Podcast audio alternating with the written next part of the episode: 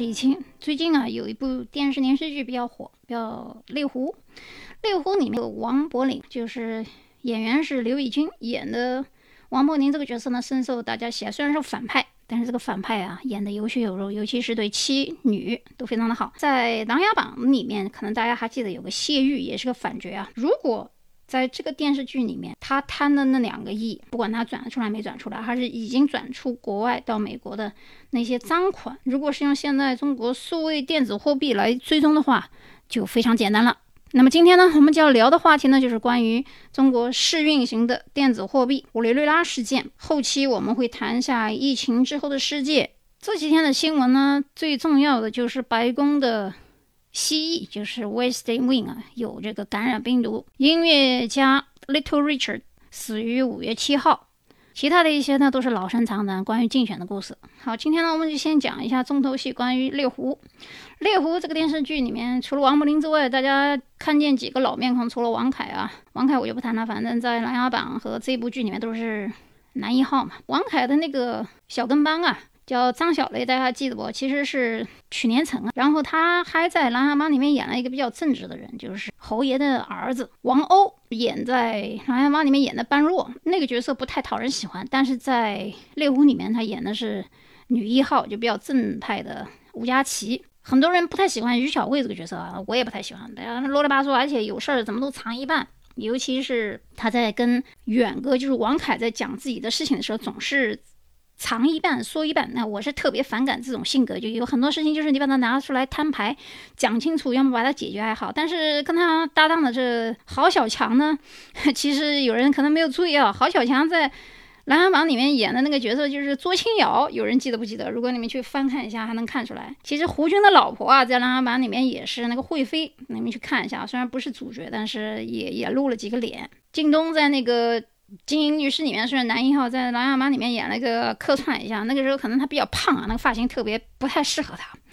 所以呢，穆小王爷大家还记得不？穆小王爷就是那个穆青啊，他在安家里面可演的是于化龙啊。安家里面那个梁帝啊，就是在《琅琊榜》里面演那个皇帝的那个人，就是演那个林茂跟林总。这这几个人串在一块，我觉得最近的这电视剧从《伪装者》到《琅琊榜》已经很多年过去了，现在这个猎狐。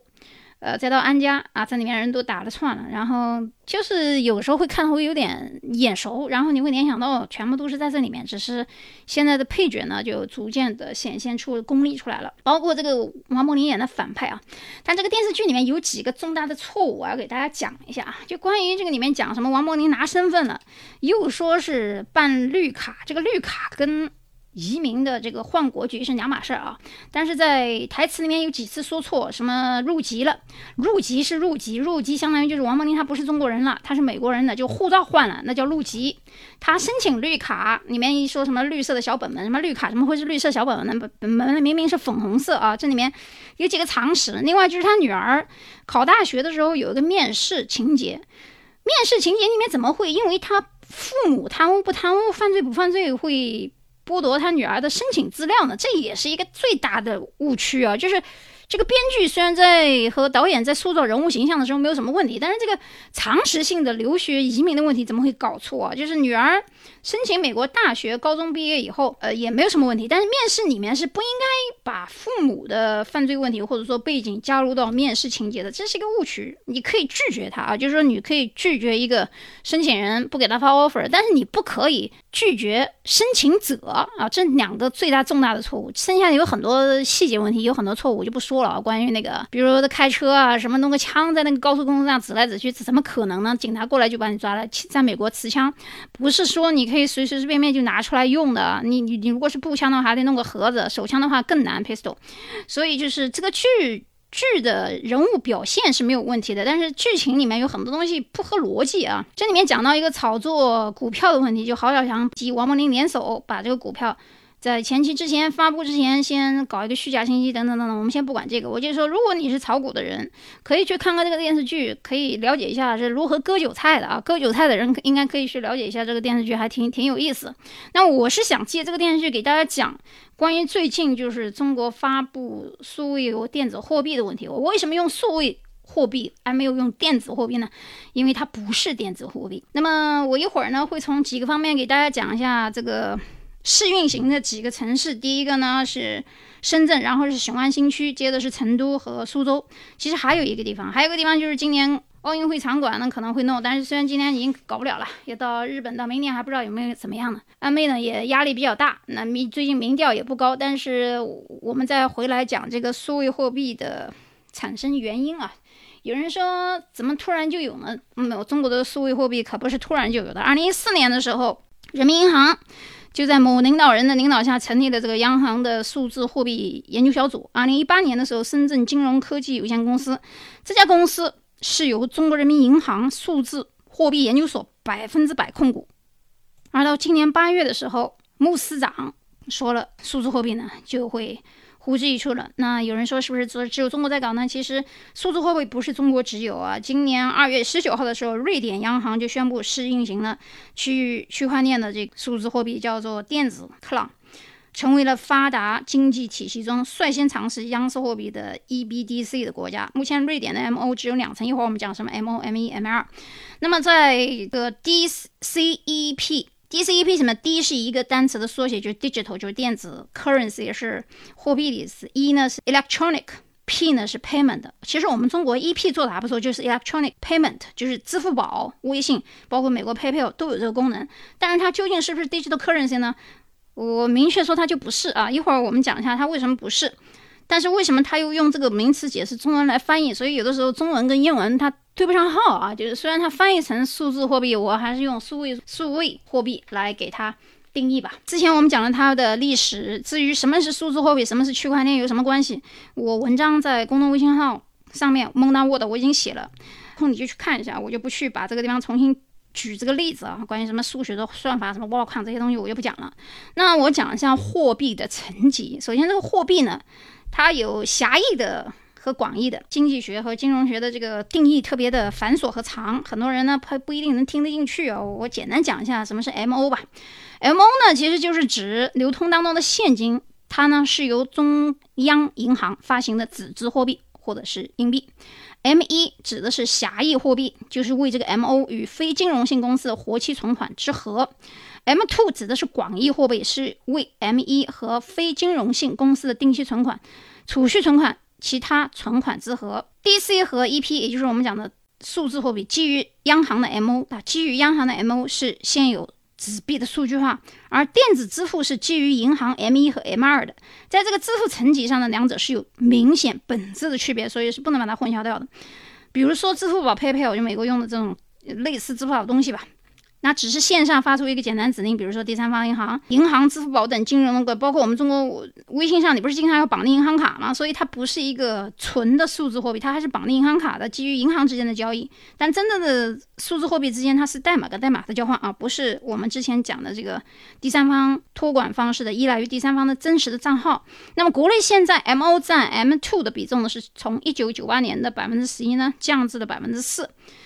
那么数字货币和中国数字货币的最本质的区别啊，我在那个文章里面我也列了一个表，最明显的一个区别就是数字货币它不是由央行发行的，也不是当局发行的，它是一个 peer to peer，而中国数字货币是由央行发行的，是一个 central control。所以呢，你如果懂这一点以后呢，我我就不不多说了，还有一些关于强制性还是非强制性啊、匿名实名的问题。那么 Facebook 的 Libra 它是不是数字货币呢？将来会是啊。比特币都是，呃，这些货币的特征，你要符合数字货币有五个特征啊，我就不在这个音频里面讲了。那么为什么它会发行？对我们将来有什么影响？有人说是挑战美元霸权主义社会，什么挑战 Shift Code，这个是很难去改变的。短时间之内，我可以说美元还是一个比较标准的、强劲的货币种。在有人说呢，Shift 是什么东西啊？那我们举个例子，在美国银行跟银行之间转账的时候，你你有没有注意啊？就国内我们一般不用这个 Shift Code，但是一到国际，比如说呃 Wells Fargo，Wells Fargo 的 Shift Code 它的常用就是。呃，W F B I U S 六五，比如说，如果是大通，如果是 Chase 的话，它的 Shift Code 就是 CHASUS 三三，这些都是一些常识啊。就是你在汇款转账的时候，到国内的时候，美国国内一般用的是 Routing Number，不会用这 Shift Number。那这个 Shift 是什么意思呢？所以其实它是基于基准的一种结算的方式，而这种结算方式现在很多国家都想去把它挑战，不仅仅是在中国，其实法国、英国，包括现在早就已经开始使用的瑞典，都有这个数字货币发行的这个苗头。数字货币不是说一蹴而就的啊，没那么简单。所以目前我们试运行的这些中国数字货币呢，还不是真正的数字货币。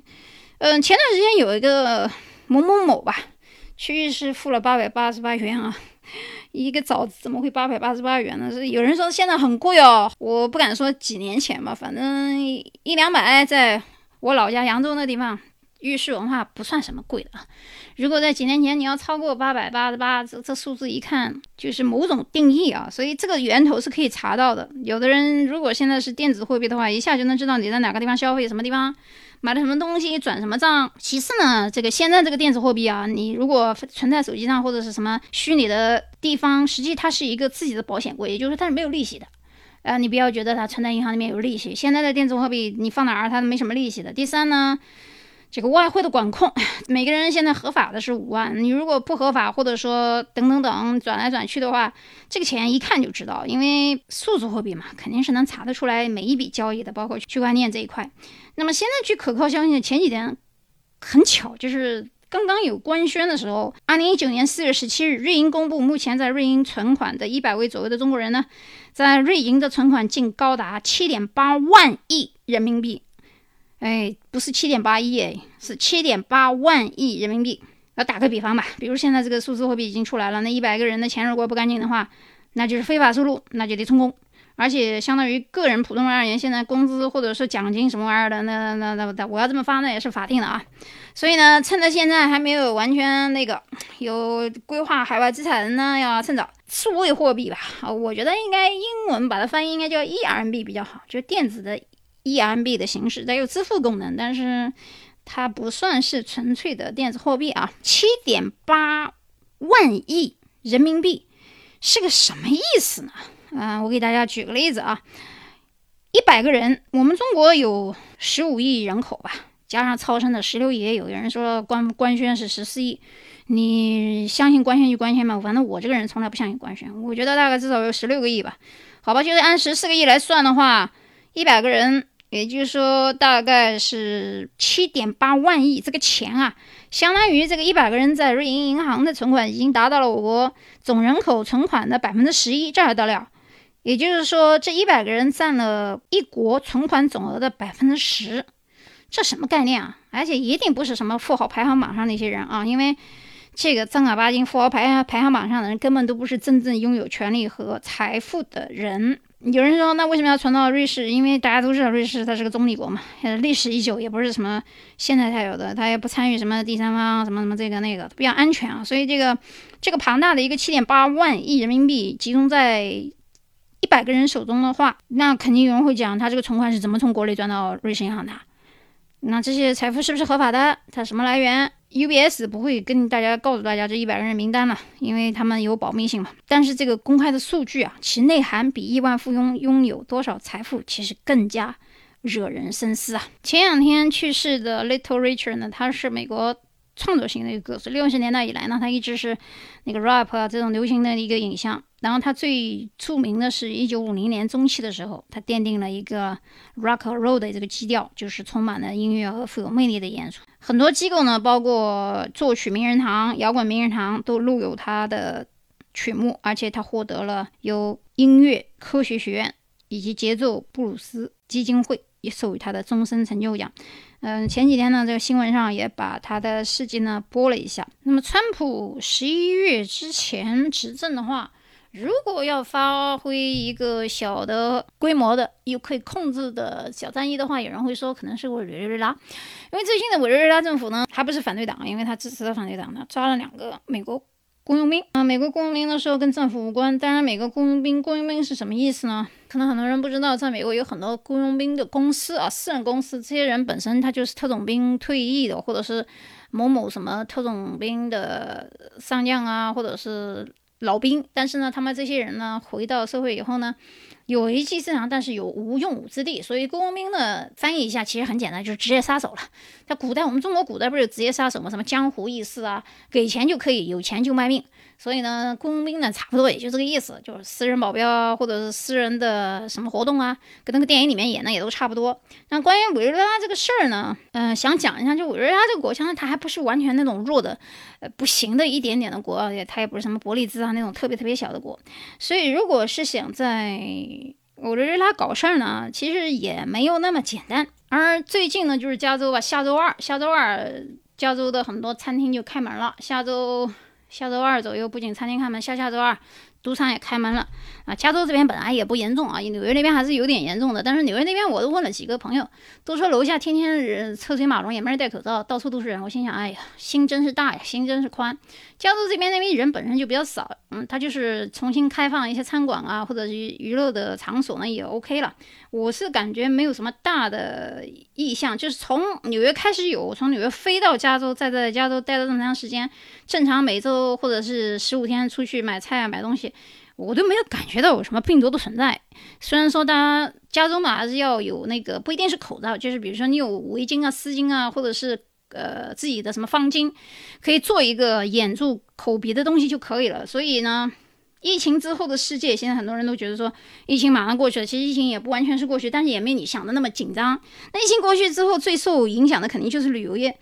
巴菲特嘛，就是股神，他最早的时候早就把那个他所有的航空公司的股票全部都抛售掉了。所以说，有人说疫情之后的航空公司是不是有元气会回返过来？很多航线是不是会再通啊？这个不好说啊，因为国与国之间本来有的，你断掉以后再想有，你还得重新申请啊。如果是点对点的，国内对国内，应该是没有什么大问题啊。从上周到本周。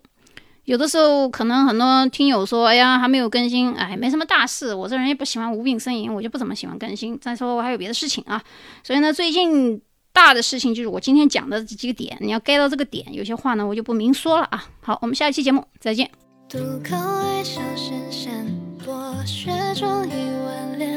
夕阳上烟上灯，来沉重聊聊天。心上人在眉边流边，偏不在身边。小白蛇桥头临安，许仙却没带伞。哦，小女儿会秋千，树上十年我悬。命运总是条条件件，诸事不成全。哦，小和尚梅花道远，又路过小。雅典。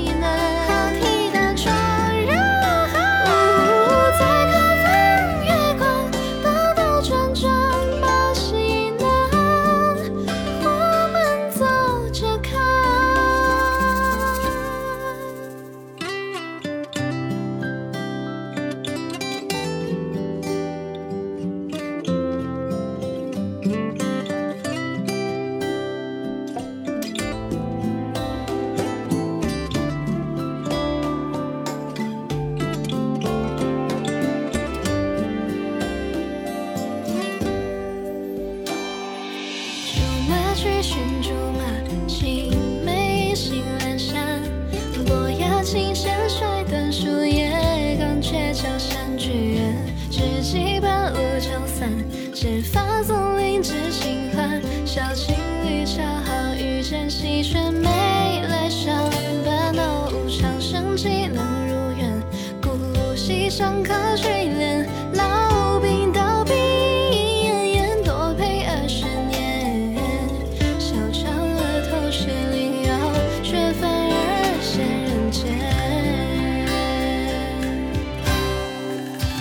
been